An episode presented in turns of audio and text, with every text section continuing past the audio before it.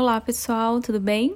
Meu nome é Raquel e nesse episódio do podcast eu gostaria de falar sobre estabelecer limites nas relações.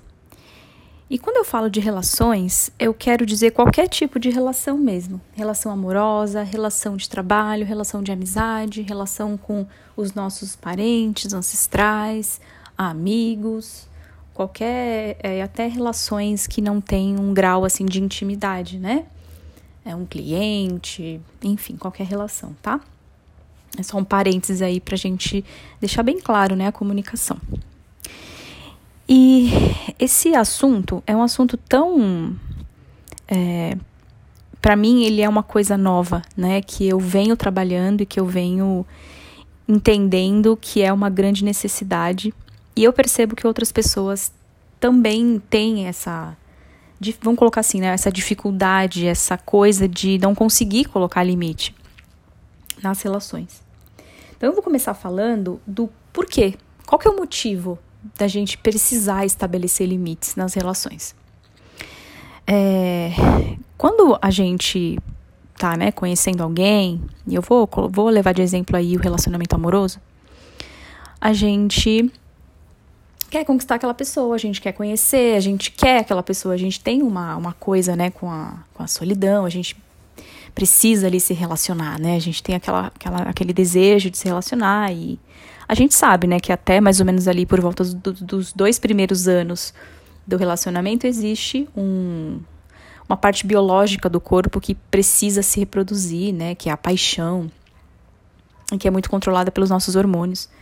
E eles fazem com que a gente fique meio cego entre. É, eu sei que essa palavra cego não é a melhor palavra para ser usada, e eu vou então trocar ela aqui. A gente fica sem perceber, a gente fica sem percepção racional das coisas. É isso que eu quero dizer com essa palavra, tá? Então, retiro aí o que eu disse. E quando você perde essa percepção, significa que é a natureza agindo. Então você se apaixona pela pessoa e você não enxerga defeitos, você só enxerga as qualidades, né? E aí é mil maravilhas. Só que aí, o que acontece? Quando acaba, né, esse, tem muitas pessoas que chamam isso de patrocínio biológico, né?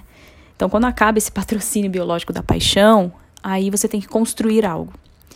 E é nesse momento que os defeitos começam a aparecer. Aliás, né, tem muitas relações que você enxerga o, o, os, os, defeitos muito antes, né? Então, o efeito ali hormonal não, não foi suficiente. Mas quando acontece, e dura esse tempo, pelo menos aí um ano, começam a vir os defeitos, né? E mesmo que apareça antes, enfim, se não for um relacionamento abusivo, né? Que não é desse tipo de relacionamento que eu tô dizendo aqui, é de um relacionamento onde as pessoas não são abusivas, mas é, acontece, né? De você não estabelecer os seus limites.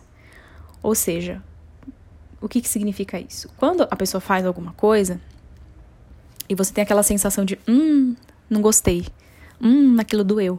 E você não fala nada, você não fala, olha, é, isso aqui eu não, não gostei. Gostaria que, por gentileza, né, se pudesse parar de fazer isso, seria bom para mim. Se a gente não fala, né, a gente tem medo de falar com a pessoa porque a gente tem medo de perder, ou porque a gente tem medo de desagradar, a gente tem medo de cara feia, a gente tem medo de ser rejeitado. E eu sei que é uma dor grande, né? Quem tem algum padrão aí da infância que já, já sofreu rejeição e já teve uma infância difícil, eu entendo essa dor, eu sei que dói. Porém, é aí que tá o grande, o grande, grande negócio, né? Realmente dói.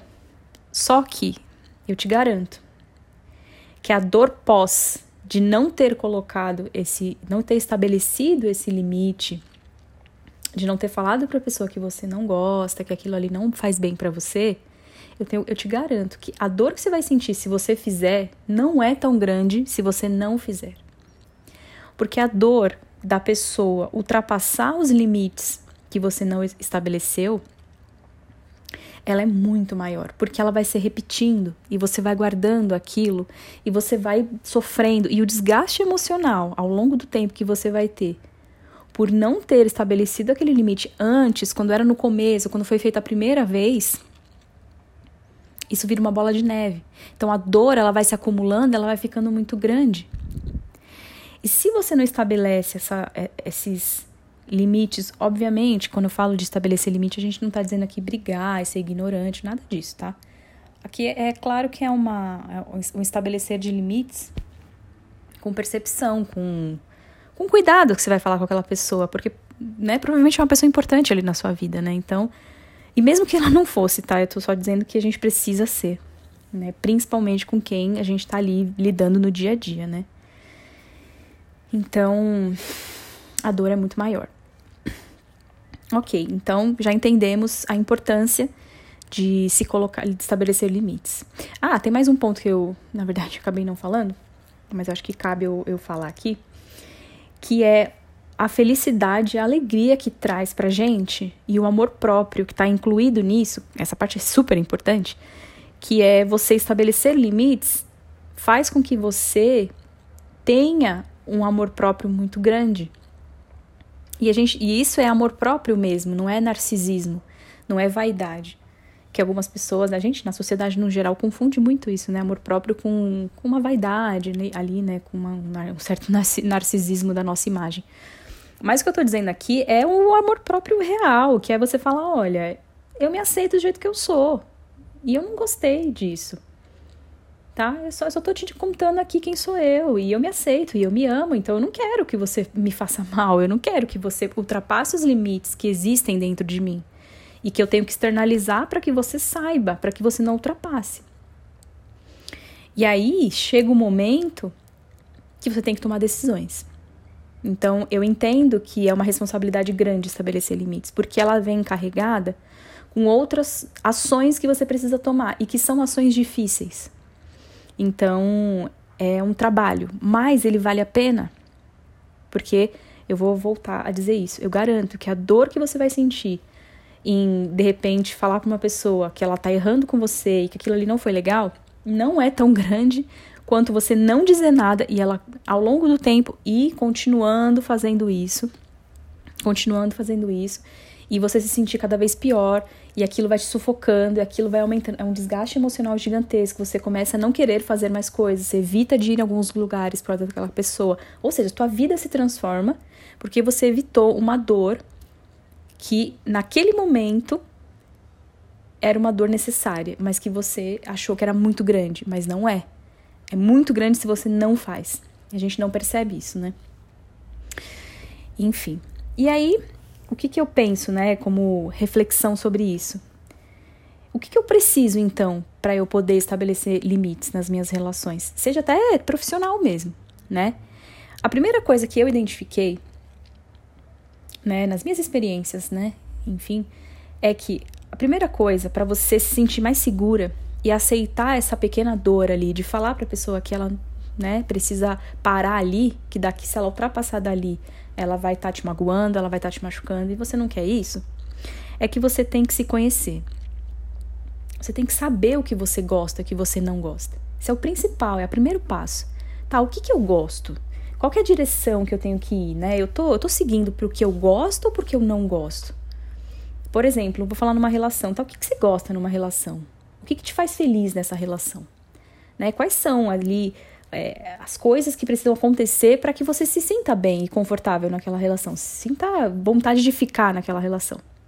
Se precisar listar, tem pessoas que gostam, né, de escrever. Às vezes é bom você ler, o seu, seu cérebro ali, né, identifica, né, e, e guarda aquilo ali.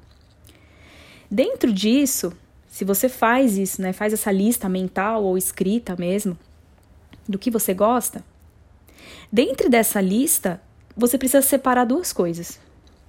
O que é estrutural, ou seja, aquilo ali não pode faltar, aquilo ali para mim é essencial. Se não tiver isso aqui, para mim a relação não vale a pena. Aquilo ali é estrutural, aquilo ali para você não, não pode faltar. E o que é negociável? O que, né, para ter a flexibilidade. Então, ah, isso aqui tudo bem, isso aqui se não tiver, tiver pouco daquilo lá, tá, nem é tão grande assim para mim. Porque às vezes pessoa, as pessoas não são perfeitas, às vezes não, as pessoas não são perfeitas. E nem todo mundo vai cumprir com toda a sua lista. Então, alguma coisa daquela lista ali, você precisa, né?